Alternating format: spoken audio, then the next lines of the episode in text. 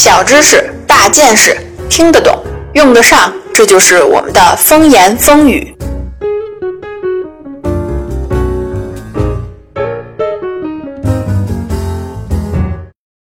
大家好，欢迎收听风言风语。在上期节目中，岛主和大家聊到了古希腊罗马时期的艺术。随着文化发展，古代科学典范也在那时候应运而生。当时的古希腊人和古罗马人为古代的科学发展做出了十分重要的贡献，在几何学、力学、天文学以及医学方面都取得了许多巨大的成就，使古希腊罗马成为了近代科学的摇篮。本周啊，岛主比较忙，就拜托兔大王独自来给大家讲一讲古希腊罗马时期的科学成就。首先，我们来说说数学，古今数学思想的作者。美国数学史家莫里斯·克莱因曾经说过：“希腊人在数学史上至高无上。”这个评价呢，一点都不夸张。在古希腊哲学的各大学派中，最先不仅把数学看作知识，而且当成研究自然的方法的，就是毕达哥拉斯学派。这个学派在数学上最卓越的贡献啊，就是毕达哥拉斯定理，也就是我们所说的勾股定理。毕达哥拉斯学派还认为呢，数是万物的本源，世界万物能够保持和谐的秩序，是因为事物的性质是由某种数量关系决定的。由此，他们提出了美是和谐的观点。就拿音乐来说吧，他们认为数是音乐和谐的基础，这种和谐是由高低、长短、轻重不同的音调按照一定比例组成的。当一根琴弦被缩短到原长度的一半时，拨动琴弦，音调将提高八度。当比例是三比二和四比三时，相对应的是高五度和高四度的和声。和声就是由这样一些不同部分组成的整体。在古希腊时代，数学家们除了热衷于研究和揭示数值的各种复杂性质，几何学方面的研究呢，也达到了一定的水平。如果说大数学家毕达哥拉斯的出现拉开了这个时代的序幕，那么，欧几里得和阿基米德两位数学家的出现啊，注定成就了这个时代最辉煌的阶段。欧几里得在公元前三百年左右曾经到亚历山大城教学，是一位受人尊敬的温良敦厚的教育家。他酷爱数学，深知柏拉图的一些几何原理。他搜集了当时所能知道的一切关于几何学的知识，按照柏拉图和亚里士多德提出的关于逻辑推理的方法。整理成了一门有着严密系统的理论，写成了数学史上早期的巨著《几何原本》。这本书呢，共有十三卷，包含了五条公理、五条公设、二十三个定义和四百六十七个命题。在每一卷的内容当中，欧几里得都采用了与前人完全不同的叙述方式，先提出公理、公设和定义，然后再由简到繁地证明它们。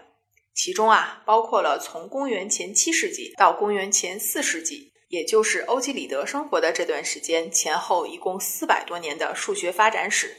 除了欧几里得几何学的形成，古希腊的微积分思想也在这个时期逐渐萌芽。古希腊哲学家巴门尼德和数学家伊诺提出的阿基里斯悖论就包含着微积分最早的思想。亚历山大时期的另一个著名的数学家阿波罗尼奥斯。把欧几里得及其前人关于圆锥曲线的知识搜集起来，加以总结，写了一本著作，名叫《圆锥曲线论》，从而把几何学大大的推进了一步。他的圆锥曲线论也是微积分思想的来源之一，对之后的开普勒和牛顿有很大的帮助。说完了数学，我们再来看看力学。有人说。如果你要在人类历史中列举三位最伟大的数学家或力学家的名字，阿基米德肯定是其中一个。这位出生在古希腊西西里的力学之父，有着特别多的称号，比如古希腊哲学家、百科式科学家、数学家、力学家、物理学家等等，并且呢，他和高斯、牛顿并列为世界三大数学家。在古希腊罗马时期。阿基米德对静力学研究做出了很大的贡献。他在科学研究中把数学、自然科学和工程技术有机地结合起来，以实验为依据，运用数学方法和演绎推导，用精密的定量公式提出杠杆原理和浮力原理。他不仅提出了密度、比重、质量中心、力的平衡和液体压力等概念，还推翻了前人关于物体的重量和体积成比例的错误观念。值得提出的是，阿基米德用静力学方法求出几何图形的面积、体积，借助几何图形的面积去求物体的重心，解决了王冠之谜的故事，至今读来都脍炙人口。刚才我们在讲古希腊数学方面的成就时啊，提到了毕达哥拉斯学派。这个学派不仅在数学方面成就突出，在宇宙论、天文学方面也做出了突出贡献，奠定了古希腊天文学的基础。首先，毕氏学派第一次提出了地球是个球的概念。这个概念啊，在今天看来没有什么了不起的，但是在两千五百年前，能认识到这一点就非常了不起了。不接受这种观点的人会说：“如果地球是一个球，那么在地球对面与我们脚底相对的人，岂不是每天倒挂着，随时都要掉下去了？”从传统观念上看啊，人们大多会认可天圆地方、天盖地成的理论。地球概念的提出，打破了这种天地有别的观念，使地球成为天体之一，具有革命性的意义。其次呢，毕氏学派还认为。整体宇宙也是一个球体，由一系列半径越来越小的同心球所组成。每个球都是一个行星的运行轨道，行星被镶嵌在自己的天球上运动，最中心的就是中心火。所有的天体都绕它转动，而天球只能有十个，因为十是个最完美的数字。当时啊，已经知道的天体有地球、月亮。太阳、金星、水星、木星、火星、土星，一共八个，加上恒星天球，就有九个天球，不符合毕氏学派对十这个数字的理想追求。于是他们就又假想出了一个天体，叫做对地，意思呢就是与地球相对。人们看不见对地，因为它位于中心火的另一边，与地球相对，而人类居住在地球上背对着中心火的一面。因此啊，也看不到中心火。毕达哥拉斯学派提出了地球和天球概念，这种两球宇宙论模式为希腊天文学奠定了基础。在天球转动的基础上，希腊天文学家还运用几何学方法，根据观测造出了宇宙模型。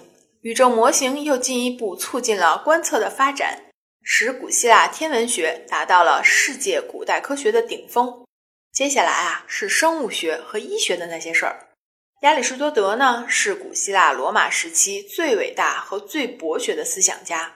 他在自然科学方面的成就主要是生物学，特别是在研究动物的方面。他将生物学建立在观察基础上，提出将动物出生体的成熟程度作为分类的标准，并且啊，尽可能多的考察动物的特性，对生物进行了初步分类。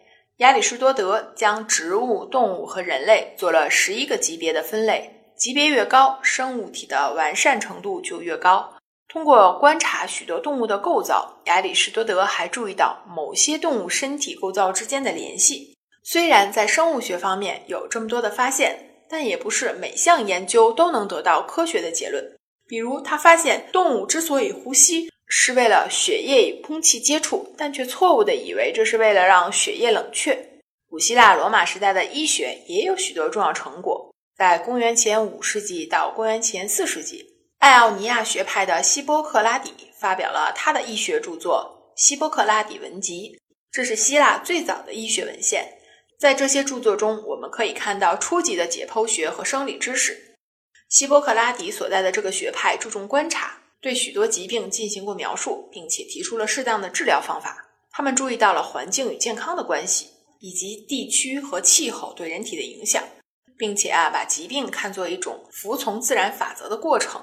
医学则被看作是一种技术，强调用观察和实验的方法研究疾病，将医学从古代巫术迷信中解放出来。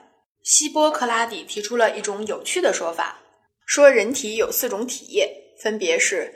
胆汁质、多血质、抑郁质和粘液质这四种体液呢，在人体内的比例不同，形成了人的不同气质。胆汁质代表的是性情急躁、动作迅猛；多血质呢，代表性情活跃、动作灵敏。至于性情沉静、动作迟缓的，就是粘液质；而性情脆弱、动作迟钝的，就是抑郁质。每一个人的生理特点以哪一种体液为主，就对应哪一种气质。在本期节目的最后啊，我还要再来聊一聊原子。古希腊人呢，把自然界作为一个整体来研究。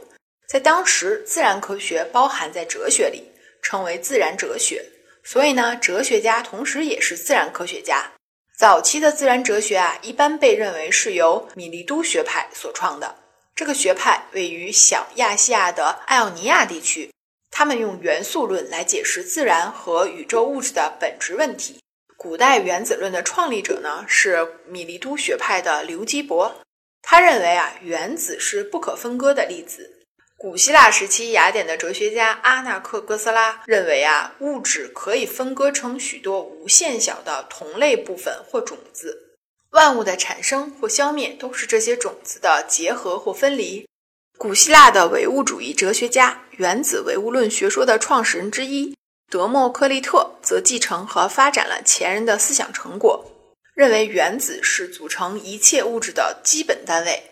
古希腊呢，还有一位哲学家，也是无神论者，名字叫伊壁鸠鲁。他把德谟克利特的思想呢，又向前推进了一大步，认为原子不但形状大小不同，而且重量也不同。原子不仅会因为质量而做直线下落运动，而且由于内部原因会离开直线轨道做偏斜运动，因此才有可能相互碰撞结合，产生世界上的万物。好啦，以上就是本大王为大家细数的古希腊罗马时期的科学成就。这些科学思想和科学方法对现代科学技术的发展产生了深远的影响。人类的智慧是无穷的。科学发展至今都离不开人类的劳作与智慧。要知道，除了以上的科技，在几百上千年前，古人们也有过不少关于科技的黑历史。关注我们的微信公众号“岛主的风言风语”，回复关键词“黑科技”，一起来认识一下历史上十大已经失传了的科学技术吧。